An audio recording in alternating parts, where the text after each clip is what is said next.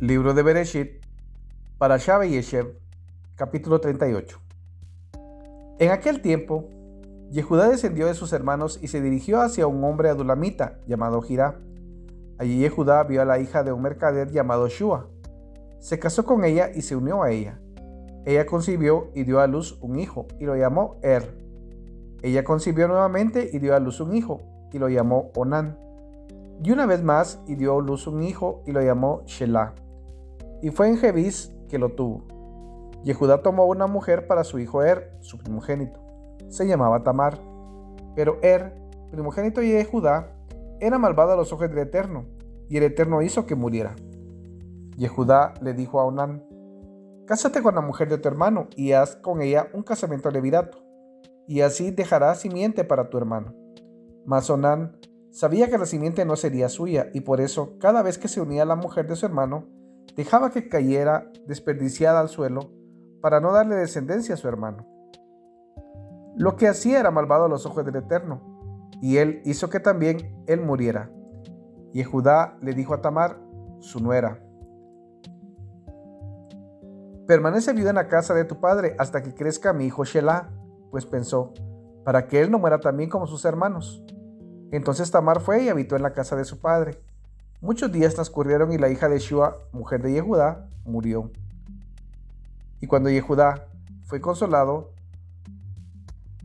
subió a Timna a controlar a sus esquiladores, él y su amigo adulamita Girá.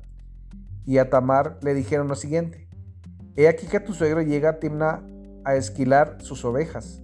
Entonces se quitó la ropa de viuda y se cubrió con un velo y se arropó. Luego se sentó en el cruce de caminos que se halla en el camino de, que conduce a Timna, pues vio que Shelah había crecido y ella no le había sido dada por mujer a él.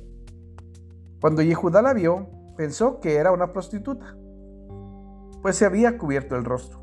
Se desvió el camino hacia ella y le dijo, ven, por favor, déjame unirme a ti, pues no sabía que se trataba de su nuera y ella dijo, ¿qué me darás si te unes a mí? Él dijo, te enviaré un cabrito del rebaño y ella dijo, siempre y cuando dejes una prenda hasta que lo envíes. Y él dijo, ¿qué prenda te puedo dar? Ella respondió, tu sello, tu manto y tu bastón que tienes en la mano. Y él se lo dio y se unió a ella y ella concibió de él. Entonces ella se levantó, se fue y se quitó el velo y se colocó la ropa de viuda. Yehudá envió el cabrito por intermedio de su amigo el adulamita para tomar la prenda de la mujer, mas no la halló. Le preguntó a la gente del lugar dónde está la prostituta, la que se encuentra en el cruce de los caminos.